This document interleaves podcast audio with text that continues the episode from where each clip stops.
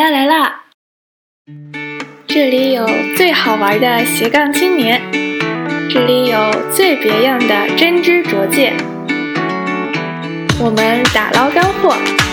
也把理想诉说。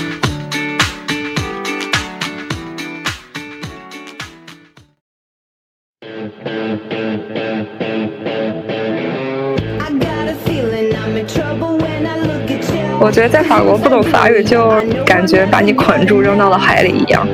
啊，是非常致命的。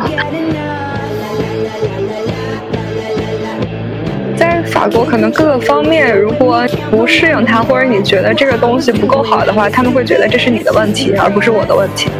法国人的呃文化自信或者是软实力的这种骄傲是呃挺深入人心的。新手和散户一定是要跟着主要资金去行动。你可以保持一个谨慎的态度，不去跟，但是千万不可以反向操作，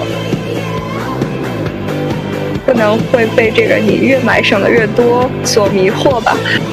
我们会劝说自己，这些东西都是要用到的，然而把要用到的东西的定义不断的去扩大。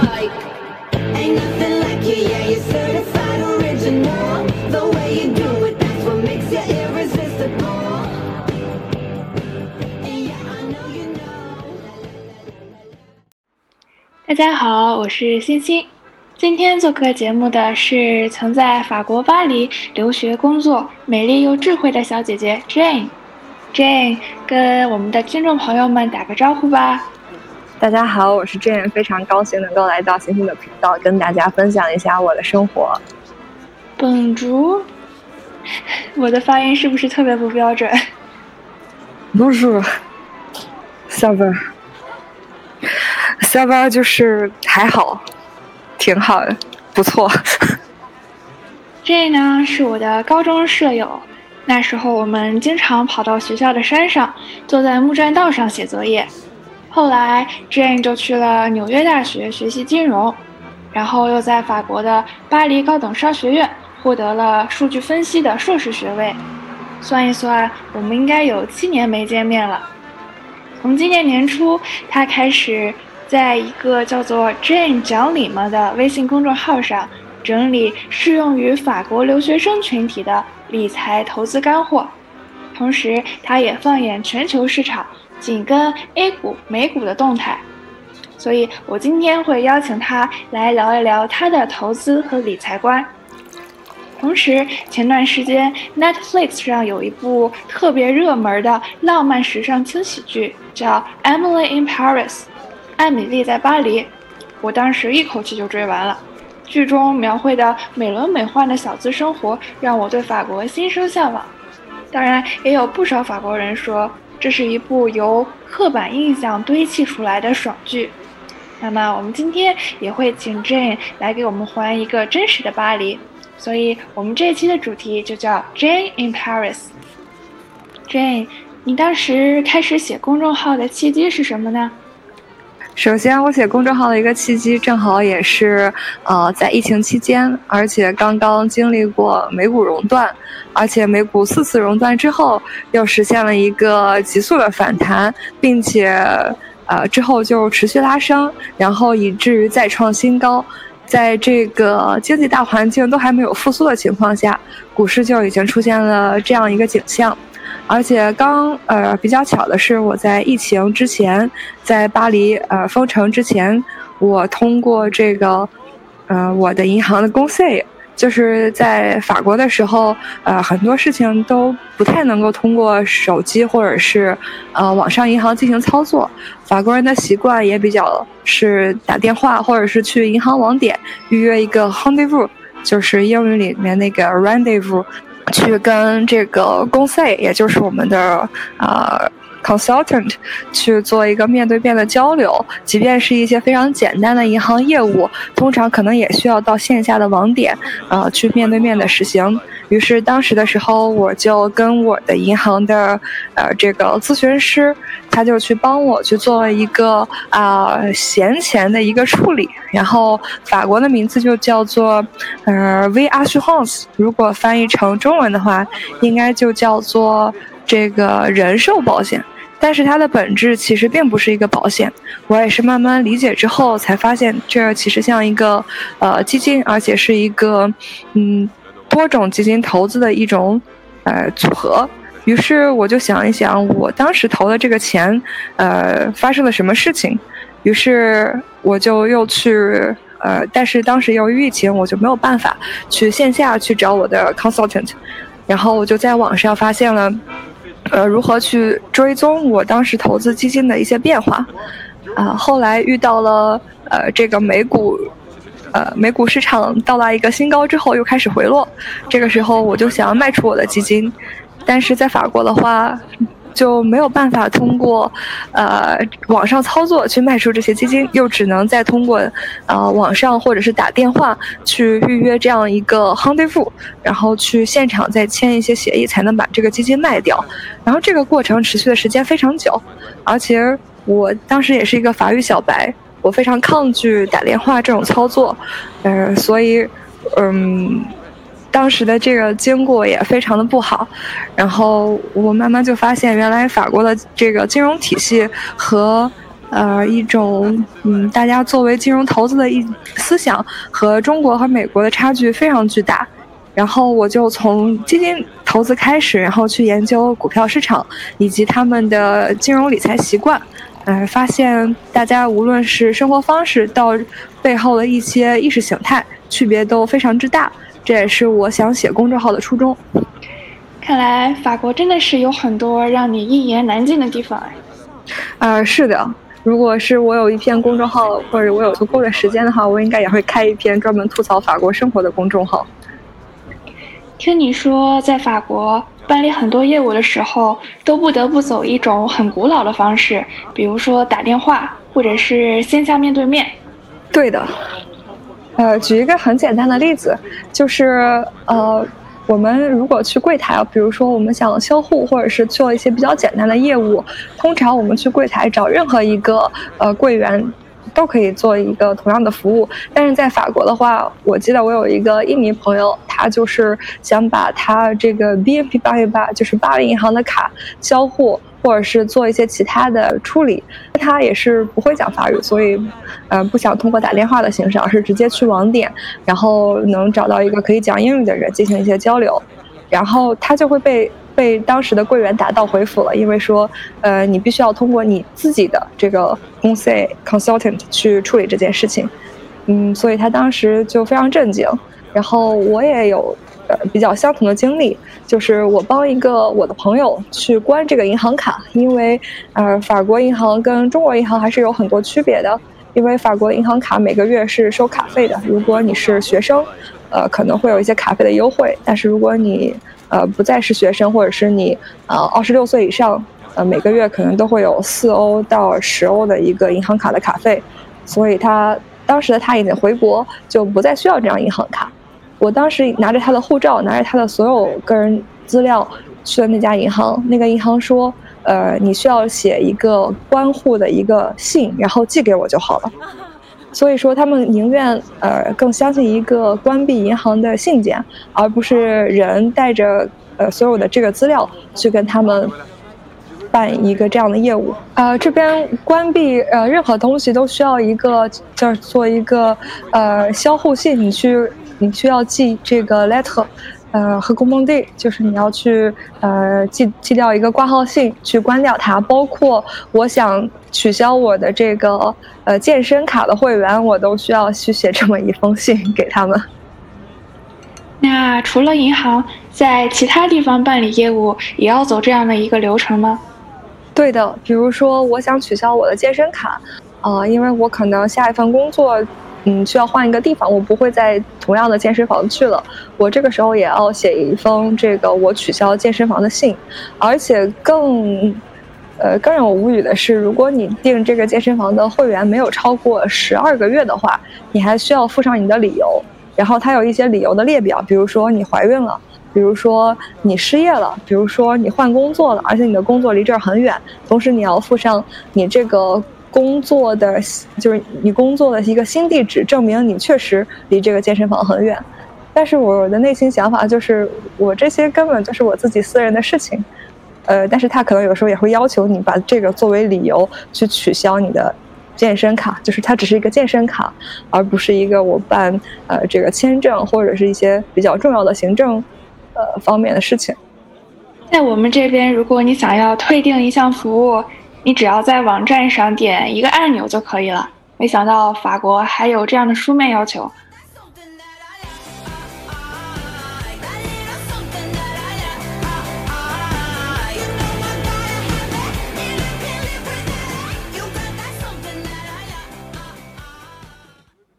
哎，Jane，我记得你在高中的时候好像就对金融市场有一些了解了。啊，高中的时候，因为我们学校的魔晶啊，模拟经济峰会，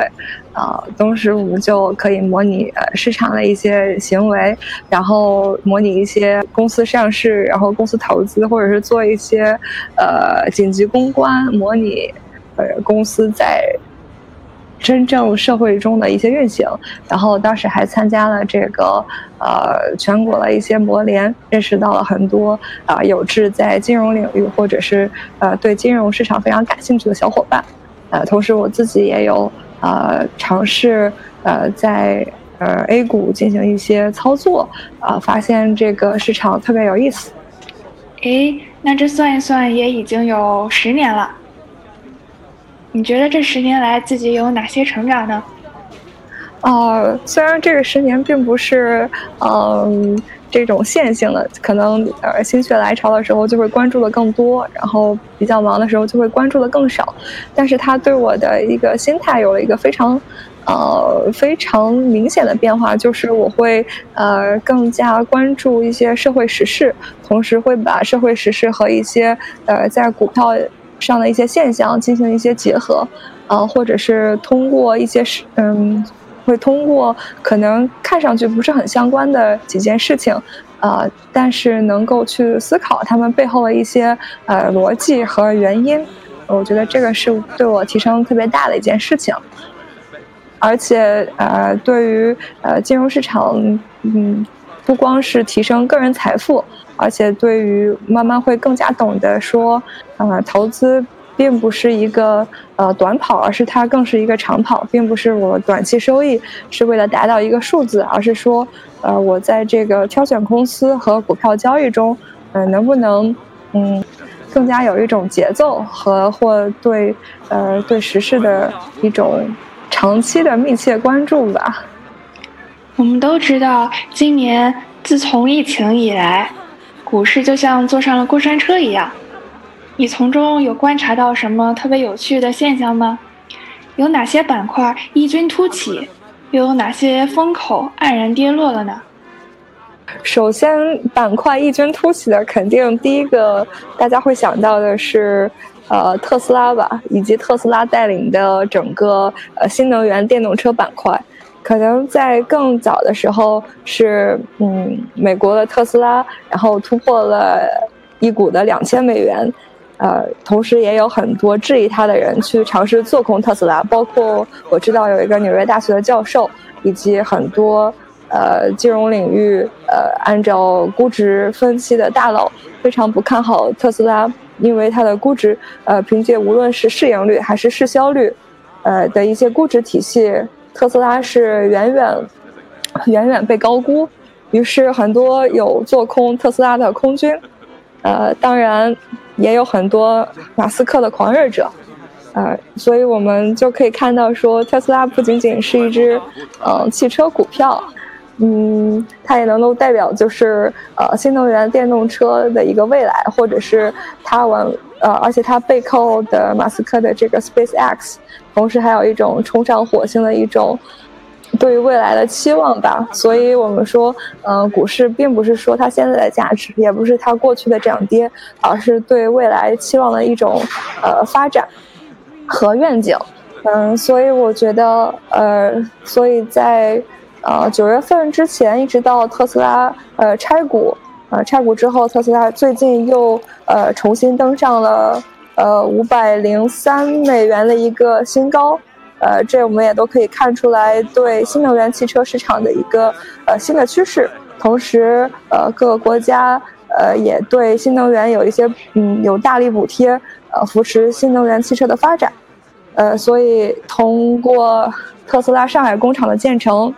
又有这个安徽省政府对于呃 Neo 未来汽车的一个扶持，呃，最近的 Neo 也是翻了好几番，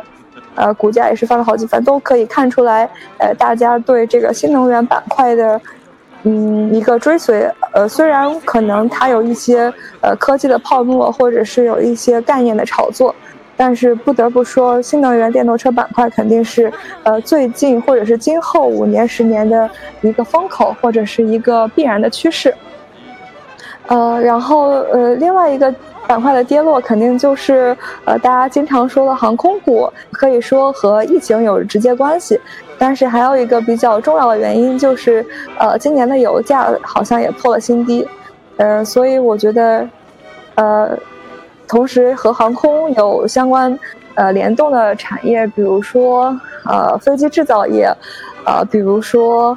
呃比如比如说呃疫情相关的呃酒店呃娱乐或者是呃商场呃餐饮，都有着受到疫情这种呃影影响的一些损失，所以股价也有一个断崖式的下降。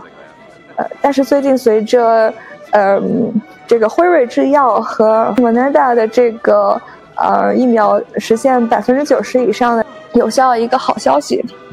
和疫情相关板块它就会实现了一个呃三呃连续三天的一个上涨趋势，呃和这个疫情受益板块，比如说 Zoom 以及 Netflix，还有一些社交网站受受到疫情的一个利好，却反而出现了一个下降的趋势，这些都是可以嗯消息面的一些解释。但是我们呃等这个疫苗消息冷却，却可以发现说，啊，无论是疫苗的这个三期试验，还是在后续疫苗的监管、疫苗的使用，呃，和人们愿不愿意接受疫苗，以及验疫苗之后对于整个新冠肺炎疫情的一个嗯实际性的效果，都是需要时间考验的。于是整个的这个呃股市又从疫情。受益的科技股下跌，又反而去实现了一个反弹。那你有没有观察到什么冲击了你经济常识的反常现象呢？我觉得最容易冲击我一个经济常识的反常现象，或者它不能是反常，只是说它过于的极端，就是可能大家当疫苗消息出来的时候。呃，大家都会有一个预感，说疫苗，呃，之前疫苗受益的行业，比如说，呃，流媒体，比如说，嗯，呃，比如说就网上会议、家里办公等等，呃，一定会有一个不利的影响。然后受呃疫情影影响而产生这个经济损失的行业，比如说呃旅游、航空，呃酒店，也一定会有一个呃疫苗利好消息的一个积极的反应。但是它违反我经济常识，就是它的反应过于强烈了，就是或者是过于实际上，因为我们会冷静的想说，疫苗只是一个消息层面，它不可能去马上改变现在呃经济环境，不可能去马上扭转呃经济大环境，但是它依然在股市上有着一个呃强烈的反应，而且这个反应。呃，超出了很多人的预期。呃，我觉得这个可能不能说是呃违反经济常识，但确实是在你已经嗯比较呃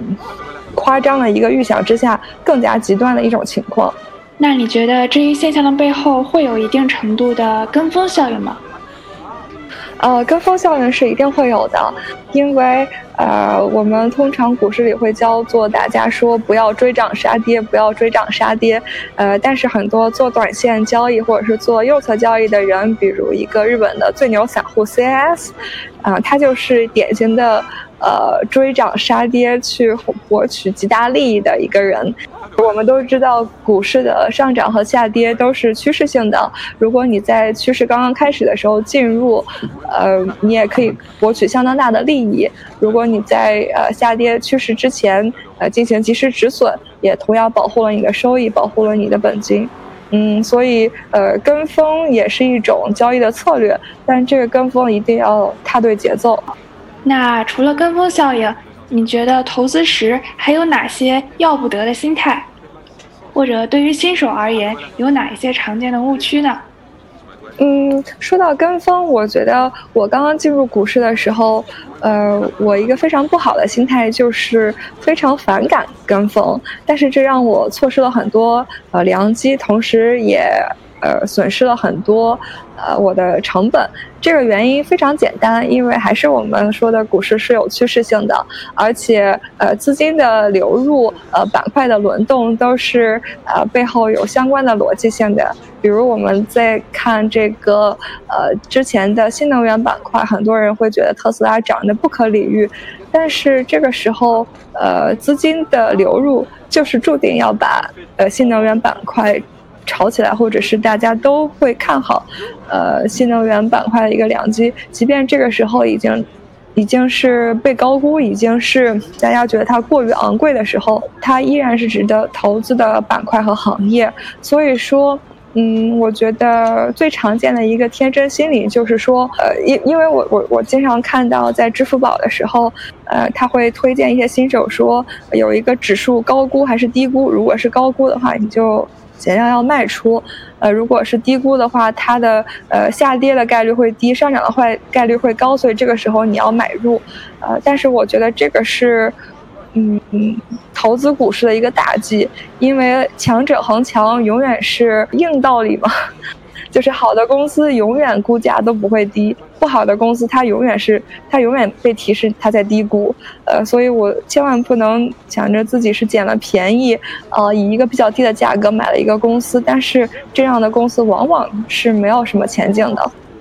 嗯，尤其是我们新手和散户，一定是要跟着主要资金或者是机构的资金，呃，去呃行动。呃，千万不要是在一个某一个大趋势非常明显的情况下，即便是你觉得它高估了，你也不要去做空它。你可以保持一个谨慎的态度，不去跟，但是千万不可以反向操作。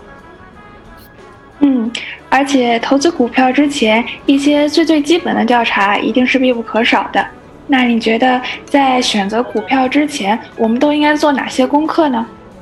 在投资之前，我们要关注的两件事情，一个是选择什么样的公司，一个是什么时间做好交易。选择什么样的公司，可能就是我们很多长线所谓价值投资者所关注的基本面，也就是我们常常说一些财务数据，比如看一下他们的呃这个营收啊，看一下他们的这个。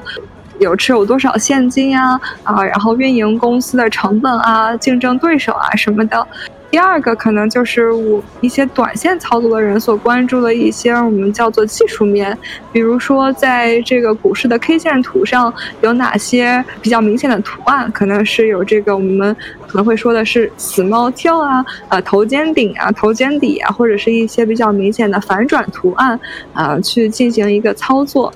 比如说，我们做价值投资的时候，呃，也要注意到这个不同板块的发展周期以及发展前景。嗯，比如说，嗯，像疫情期间，呃，疫情受益的流媒体或者是在家办公的呃公司，在过去的几个月中实现了一个高速增长。但是这个时候，投资者可能就会注意说，由于疫苗的利好以及这个疫情慢慢会过去，这些。由于疫情受益的板块是否还能持续像在疫情期间的这种呃同等同等速度的增长，这就是呃我们也要思考的一个问题。呃，还有一个方面就是我们在去投资的时候，还要考虑到板块相关的一些法律法规，比如说，嗯，像这个放这几个科技巨头，呃，他们公司的基本面完全是。呃，没得说。但是之前美国的反垄断法，可能就让这些呃，你包括 Facebook 之前出现了一些啊，这个运动啊，抵制呃呃 Facebook 的一些呃这种 campaign 啊，会让 Facebook 股价持续一个横盘或者是一个短期的下挫。虽然这个时候 Facebook 长期看是一家非常好的公司，也会为你获得收益，但是如果这个时候你追高，或者是没有去注意呃反垄断法和一些舆论对呃它的一些影响的话，可能你就会丧失了很多的时间成本，嗯，就是你的钱会在这里套很久才会实现一个比较好的盈利。但是如果这个时候你注意到了一点，呃，在这个时机没有去投资 Facebook，而是去投资一些呃风口上的板块，比如说 New，啊，你不光是赢得了。呃，不光没有浪费时间成本，同时也会获取了很大的收益。同样一个例子也是有关法律法规的，就是嗯，最近有关呃马爸爸嗯的言论和这个蚂蚁金服的推迟上市，以及阿里巴巴嗯国内的呃对电商的一些反垄断法的实行，呃都会对阿里的股价造成一个影响。但是阿里巴巴在基基本面上是一个非常优秀的公司，呃，但是在政策面上可能会短期受到一些打压，嗯，这都是我们投资者要注意的事情。嗯，不要在这种时这种时期，当然是买入这些优秀公司股票的好时机。但是如果这个公司横盘太久，可能很多呃投资者会丧失耐心，呃，也丢失了这样一个盈利的机会。嗯，所以说选好公司和踏对节奏，这是两件事情，但是都非常重要。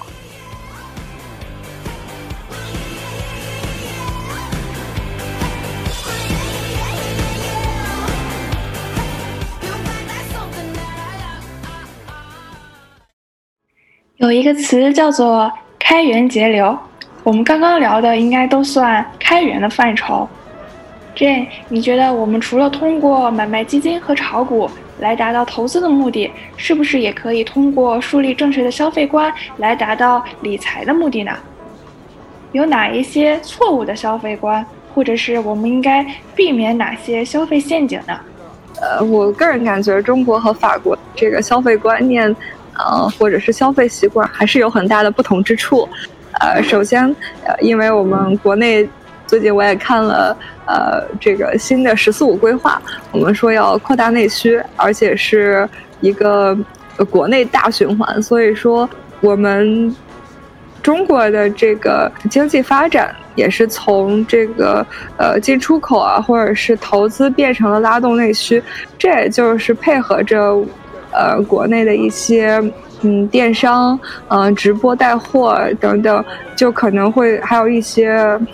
各种优惠券的叠加使用，让大家实现一种说越买越省钱的一种假象，但确实实际上说是不买是最省钱的。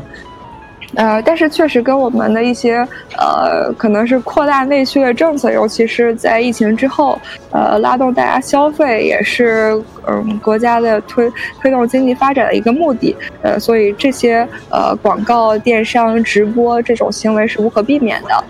但是作为消费者来说的话，可能还是要，呃，特别注意的一点说，呃，不能会被这个你越买省的越多，呃，所。所迷惑吧，我觉得是买的永远都是自己需要的东西，呃，但是很多，比如说小红书 KOL 也会嗯做一些软软的植入，勾起你很多奇怪的欲望。就比如说，我们会劝说自己说这些东西都是要用到的，然而把这个要用到的东西的定义不断的去扩大。嗯，我觉得这一点是非常需要避免的。然后在法国的话，我就觉得，我觉得法国人是相当节俭，甚至有点抠门的。呃，然后整个的消费，呃，消费欲望，至少我在法国的消费欲望也没有这么多。因为首先他们的电商，嗯，不像国内这么发达，快递也不像国内这么方便。然后，呃，饮食方饮食的话，呃。确实也比较昂贵，我个人觉得巴黎的，呃，餐饮可能要比纽约的还贵，嗯，所以可能会在这部分就没有非常多这个花销的欲望，啊，其次是，嗯，呃，法国没有中国多呃鼓励消费的优惠活动和多样的形式，比如说在法国是没有信用卡的。呃，或者说你的银行卡是允许你透支，但是透支的额度非常小，而且是有惩罚机制的，不是像国内的信用卡有各种呃周一、周二、周三、周四什么你就可以半价买这个呀，然后几元看电影啊，然后你还有获得积分啊，然后积分你又可以换一些里程、换一些礼品，啊，同时还有一些所谓的十二期、二十四期免息付款，啊，包括电商。并不直接把总价打给你，而是把每一期的这个价格打给你，就会给消费者造成一个可能是超越你支付能力的东西，但是他把这个分期的金额，呃，显示在你的手机屏幕上，你可能就觉得自己是有能力驾驭它的。所有的东西如果都用这样的呃方式的话，我觉得就宛如对消费者温水煮青蛙，就会呃丧失一些呃比较理性的判断。呃，尤其是呃，结合到蚂蚁金服推迟上市的这个现象，因为呃，它本身还是一个金融机构，但是它的杠杆却极大的高于其他的这个呃金融机构。也就是说，我们所有以为的免息付款，所有以为的呃这个分期付的这种便捷方式，其实是背后付出了高额的利率。我记得有一篇报道。但是这个数字可能不太准确，说，呃，蚂蚁金服的这个有一次利率可以高达百分之十五，甚至百分之二十，呃，但是我们现在贷款买房的这个利率仅有百分之五左右，但是如果他把这个分期又放在你的手机屏幕上，你可以点一点就可以轻松实现的话，大家其实就把这种呃风险，把这种风险低估了吧。哎，Jane，那你平时有没有特别关注的理财博主呢？可以给我们推荐几个你在关注的 YouTuber 吗？呃，我关注了几个中文，但是是美股投资的 YouTuber，主要有呃视野环球财经，他是我的一个每天呃早饭呃下饭必备的一个博主。他对这个市场的剖析，或者是各种呃消息面的联动，呃，非常的专业，然后也可以拓展我的投资思维。然后另外一个我非常喜欢的博主就是贝拉财经，呃，他这个博主非常高产，而且他对公司的前景或者是公司的估值都有自己的一套呃想法和认识。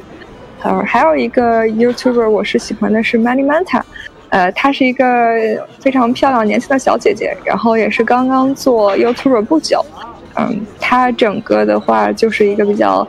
平易近人，然后虽然她的更新频率不是很高，但是每一期呃都是她自己的这个呃一期复盘，或者是她自己最近的一些研究，呃，我觉得非常值得关注。那你一定要坚持你的公众号，说不定哪一天你也就成为和他们一样的知识大 V 了呢。谢谢大家的支持和关注。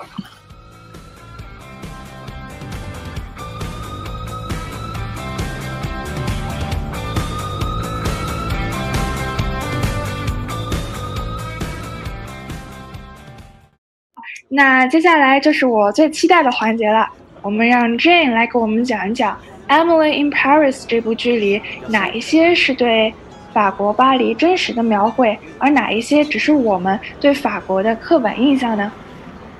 先跟大家简单介绍一下这部剧吧。这部剧是讲一个年轻的芝加哥女孩 Emily 从美国被外派到了法国的一家奢侈品行销公司，在那里，Emily 因为人生地不熟，遭遇了种种职场、文化、爱情和友情上的挑战。那么，我的第一个问题是。法国人真的十一点才上班吗？他们的午饭能吃三个小时吗？啊，这个一定是假的。然后我看到这里非常震惊，呃，因为比如说我的上司他就非常忙，有的时候我想跟他约一个时间去聊一下我工作的进展，他通常就会说那我们约一个早早餐吧，那基本上就是七点，所以有的时候我需要七点到公司。呃，去跟我的上司开一个大概三十分钟的会，啊，然后开始我一天的工作。我的同事基本上的话，呃，可能大概也是八点多，呃，或者是九点就已经到办公室了，而且我们因为是一个。呃，在呃上海、在伦敦和在呃印度都有很都有客户的一个公司，所以也会根据时差去调节我们的工作时间。呃，所以早晨六点钟开会，或者是晚上呃美国那边十十点多开会都是非常常见的。我的第二个问题是在法国，如果你在职场上过于勤奋，会不会引起同事的反感？呃，以我个人的经历的。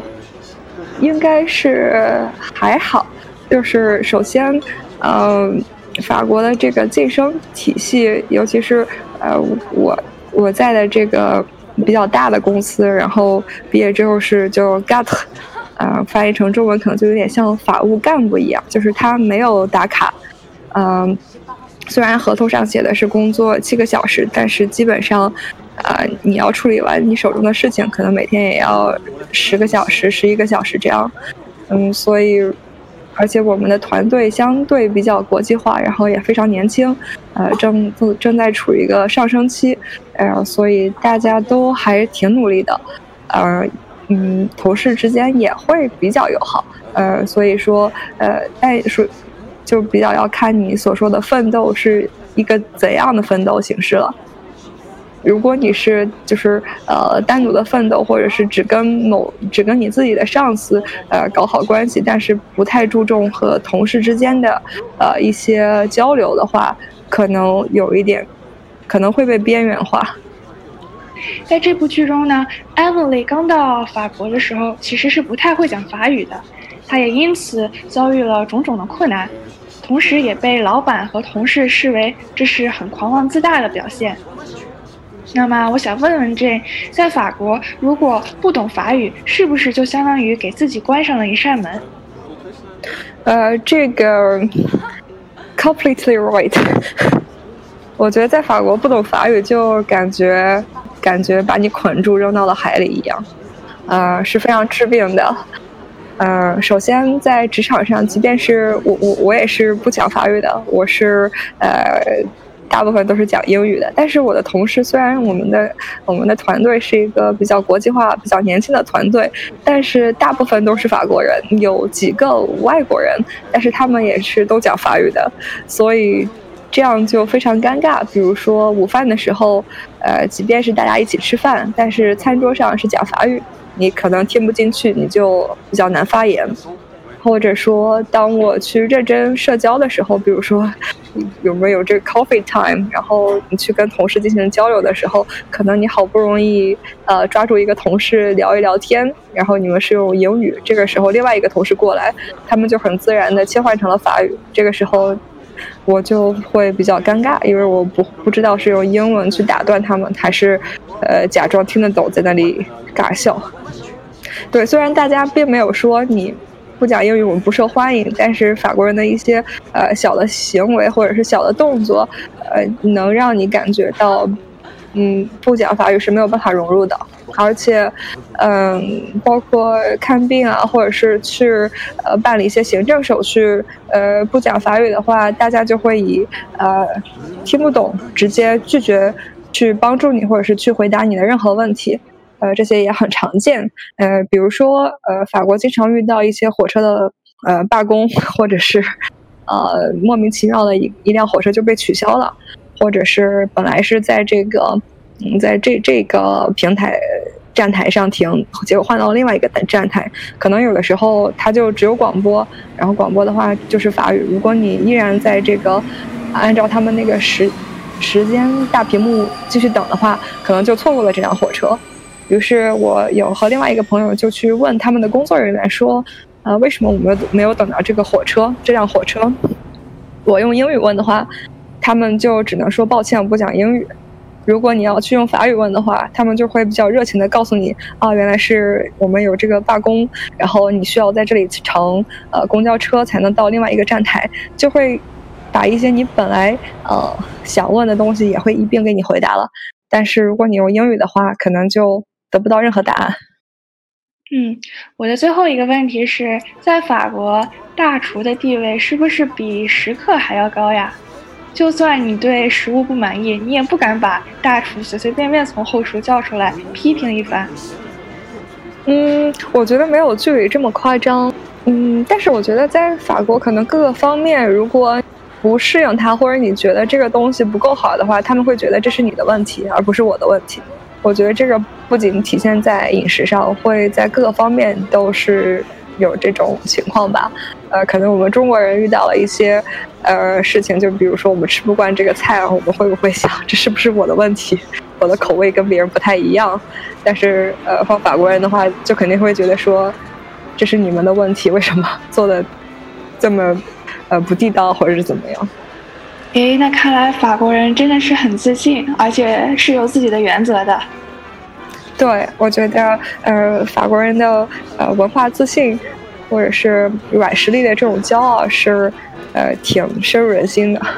诶，那关于法国，你还有其他什么事情想要分享或者吐槽的吗？哦，我比较觉得和国内非常不一样的，就是因为我我呃不是经历过一次呃骨折嘛，然后呃又又上了救火车，然后又上了救护车，所以我的经历还算非常丰富吧。呃，比较想吐槽可能就是一点，去医院或者是做手术的时候，呃，医生不会给你说很多事情，然后你的朋友或者是呃家人也不允许。呃，在医院里陪床或者过夜或者待很久，即便是你第二天要做一个全麻的手术，也不会允许有人在你身边陪着。我觉得这一点可能跟国内区别挺大的。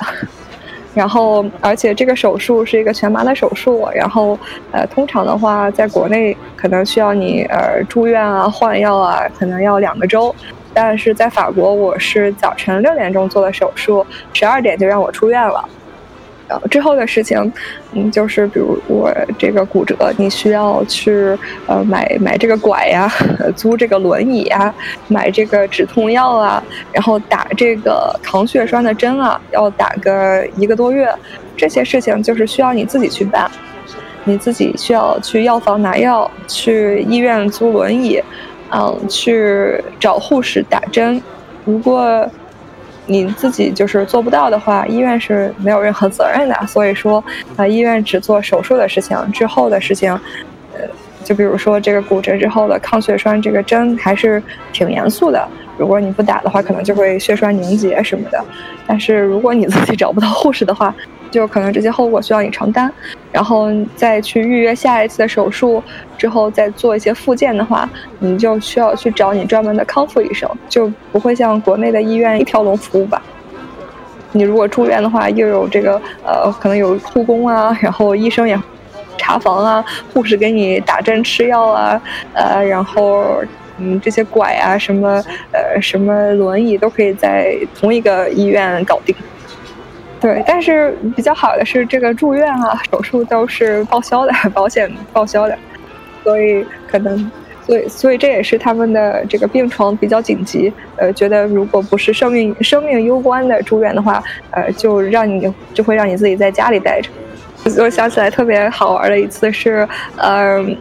因因为美国的，就是法国的公立医院肯定都是讲法语的，但是在法国有一个呃 American Hospital，就是美国医院的这样的一个存在，就是他们是全讲英语的。于是我记得我有一次呃急诊，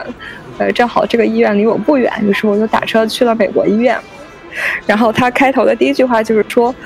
呃法国的医疗体系是不包括我们医院的，你还继续要看吗？然后我说不看了。说 我就又忍着疼痛打车去了旁边一家英国医院，然后这个是在这个法国报销体系的。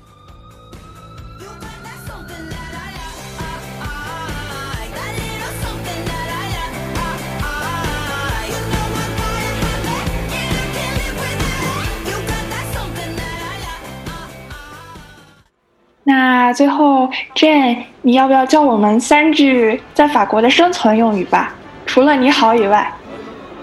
不不如说我经常说的几句话吧，呃，第一个肯定就是呃，je sais pas，就是我不知道。然后第二，我觉得特别常用的就是 pourquoi，就是为什么。呃，pour 就是呃，pour 就是 for，然后 quoi 就是 what，就是 for what，为什么。嗯，第三个就是我是上上班之后经常说的，因为我同事也经常说，就呃 g o m o l o n g i g o m 就是笑，然后 l o n g i 就是周一，像周一一样，就是就说一个事情非常讨厌 g o m o l o n g i 明天又是周一了呢。哦，对啊，明天就是，但是这周的美国只有三天，所以还是。祝你感恩节愉快，谢谢，Merci。然后呃说 Merci 的话，然后可能会有些教科书会教你说，就是 But so see，就是没有没有没有问题。但你也可以说呃 s e moi，就是 s e moi，就是是我，就是是我要说谢谢，就是你可以简说谢幕啊。